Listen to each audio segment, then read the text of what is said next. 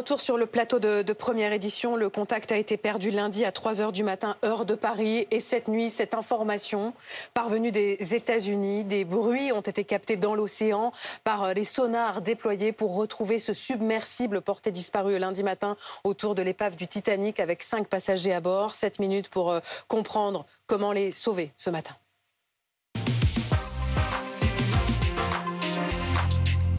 Et avec nous pour en parler, Yann Opterbeck, vous êtes le responsable de l'unité euh, système sous-marin à l'Ifremer qui a dépêché, qui a dérouté un navire sur zone.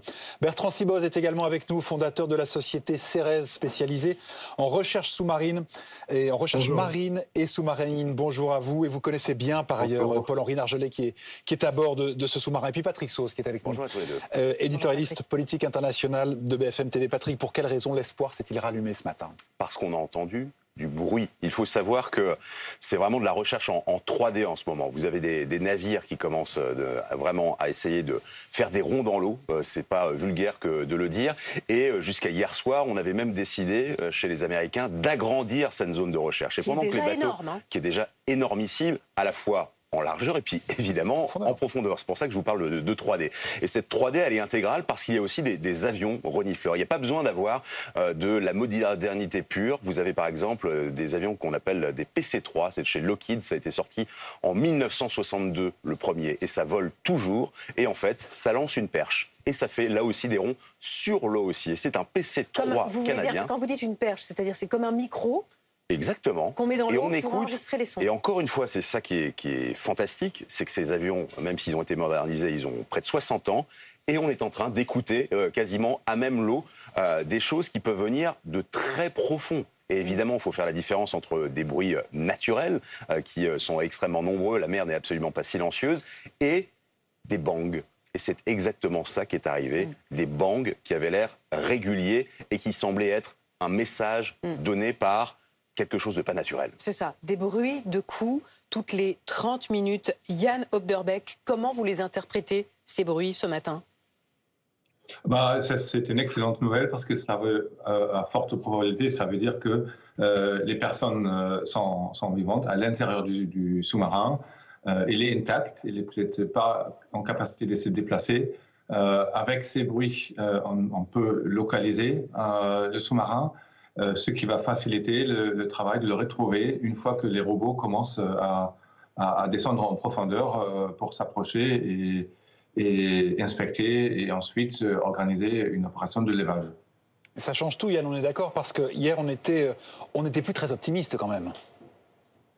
on n'était pas forcément optimiste, mais la, démarche, tous les moyens sont déployés et, les, Américains, avec notre aide, euh, essayer de mettre toutes les chances de, de, leur côté pour euh, trouver et, euh, sauver ce, sous-marin.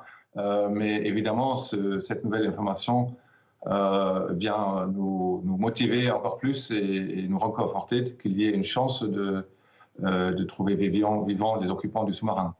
Bertrand Siboz, vous qui êtes un expert sous-marin, est-ce que frapper des coups toutes les 30 minutes, ça correspond à un code particulier? Alors, non, non, je pense pas que ce soit un code particulier, d'autant plus que euh, j'imagine que s'ils en sont là, c'est qu'il y a eu un problème euh, électrique, il y a toujours un problème électrique, donc il faut considérer qu'ils sont un peu dans, le noir. Euh, au fond du sous-marin et au fond de, l'océan. Euh, maintenant, je serais un peu plus, si je suis optimiste par, euh, par nature et optimiste parce que je, connais bien euh, Paul-Henri Nargelet et, toujours l'espoir de, de, retrouver vivant, parce que c'est un, grand homme de la, recherche sous-marine et spécialement sur le Titanic. il faut être, moi, je suis beaucoup plus mesuré sur la suite des événements, puisque le, le fait d'avoir entendu des banques déjà, c'est pas forcément euh, c'est pas forcément le, sous-marin. Je veux dire, il y a beaucoup de bruit sous la mer. Hein. La mer, c'est pas le, monde du silence, comme le disait le, commandant Cousteau. Il y a beaucoup de bruit.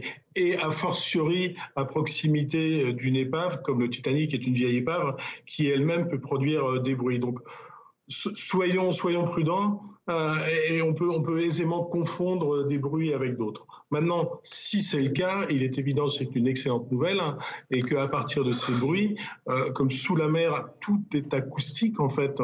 C'est le seul moyen. On n'a pas d'onde, on n'a pas de pas de visuel, donc tout passe par la par, par l'acoustique. Euh, on, on va avoir une possibilité de localiser ces, ces bruits et de se rapprocher du sous-marin, notamment avec les robots ROV qui, qui, sont en route actuellement, euh, euh, les robots français, les robots Victor 6000 d'Ifremer. Euh, mais ensuite, on n'est toujours pas certain de pouvoir relever le, mmh. sous-marin. Mmh. et là, les Américains sont en train d'envoyer des moyens et d'essayer d'étudier des solutions, puisque c'est pas comme un sous-marin de, de, guerre. Il n'y a pas, y a pas des, des, des, ballasts qui permettent de monter, de descendre comme on veut. c'est plus compliqué que ça, et, euh, et c'est vraiment, c'est vraiment différent. Et, et, à côté de ça, euh, c'est, on, on, joue contre la montre parce que s'il y a des banques, ça signifie qu'ils sont vivants. Mais malheureusement, combien de temps ça va durer, on ne sait pas, puisque les 96 heures, comme j'ai pu déjà le, le dire, sont théoriques et euh, dépendamment de la panique qu'ils ont pu avoir, puisque eh si Paul-Henri Nargenet est quelqu'un de, de, posé, euh, il y a le concepteur du sous-marin qui, qui, on peut espérer, soit quelqu'un de un peu plus un peu plus posé, mais il y a aussi il y a aussi euh, des, des, touristes à bord, les, les trois touristes euh, qui, qui, eux. Quand on panique, on respire plus fort et donc on entame d'autant plus les, les réserves d'oxygène. Je voudrais que Patrick, on, on, on aille voir de plus près euh, ce submersible. Alors ça, c'est le submersible. On, on est quasiment à taille réelle. Voilà, et on va voir l'intérieur en taille réelle euh, du submersible pour bien se représenter cette capsule dans Alors laquelle ça, c'est pas en taille réelle, cinq, euh, pour le coup. C'est beaucoup plus grand. Non, mais c'est pour vous dire vraiment, ouais. euh, quand, quand, vous entendez vos, vos, invités dire ils sont peut-être dans le noir, non seulement ils sont dans le noir, mais en plus, de vous à moi, grosso modo, imaginons-nous dans la capsule, il y a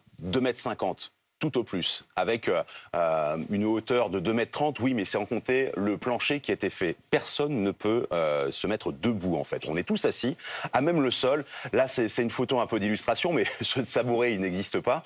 Tout le monde est assis. Vous avez des ordinateurs qui ont été euh, mis comment, de, de chaque côté. Et vous avez devant un écran avec un hublot qui, pour le coup, et c'est l'un des mmh. petits soucis quand même qu'on est en train de se, se, vraiment, on est en train de se poser la question sur la taille de ce hublot qui fait plus de 60 cm, oui. qui n'est, semble-t-il, pas certifié pour aller en dessous de 1300 mètres.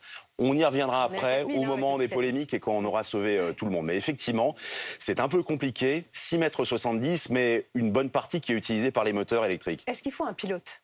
Oui, il faut un pilote et pour le coup sur cette mission, bah, c'est le patron. Le patron, en deux secondes, euh, il vient d'Everett. Everett, c'est euh, juste à côté des usines Boeing, c'est au nord de, de, de, mhm, Seattle.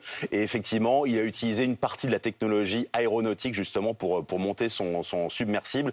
Mais effectivement, ce pilote, vous cherchez un petit peu les, les manœuvres, les, les, manettes, eh bien justement, ce sont des manettes type PlayStation. C'est pas moi qui le dis, c'est lui-même. Il avait l'air très content de ça, avec euh, la possibilité, simplement avec deux pouces, de pouvoir avancer, reculer, monter, descendre. Et par quel moyen se fait le contact et la communication avec la surface? Eh bien, là aussi, euh, ce patron, c'est pour ça que je vous parlais d'Everett, on n'est pas très loin de Redmond aussi de Microsoft, il dit on a eu contrat, un contrat avec Starlink, donc avec Elon Musk, et donc on n'est pas obligé de passer par euh, les vieux modèles de la radio ou par des pings. On peut envoyer des signaux par Starlink, y compris lorsqu'on est euh, dans l'eau, sauf quand ça ne fonctionne plus, ou vous êtes euh, Elon Musk, ou vous êtes euh, dans les anciens modèles de, de la radio ou de l'électricité, ça peut tomber en panne. Yann Obderbeck, un dernier mot. On peut avoir de l'espoir jusqu'à quand Parce qu'il y a ce facteur temps? Euh, bah, à ma connaissance, la plongée a débuté euh, dimanche euh, en matinée. Euh, et, et, si les réserves sont de 96 heures, c'est une valeur théorique. Hein. Euh, ça peut être un point, ça peut être un peu plus en fonction du comportement des personnes, des réserves réelles et a plein d'autres facteurs. Euh, donc euh, aujourd'hui, au moins avec les moyens qui sont amenés par l'IFRAMER, la plongée aurait lieu en fin de nuit prochaine. et on est dans la limite de, la durée théorique de, des réserves d'oxygène. Patrick, les recherches continueront même après l'épuisement des ressources en oxygène. Bien sûr, pour l'instant, euh, on n'a pas totalement, on a fait dérouter euh, la Talente de l'Ifremer, mais euh, l'Ifremer avec son, son, robot Victor 6000 peut aller chercher, observer, intervenir, mais pas forcément et surtout pas vraiment euh, sauver pardon, des, des, personnes vivantes. Merci à tous les trois d'avoir été avec nous. On suit évidemment la suite des événements.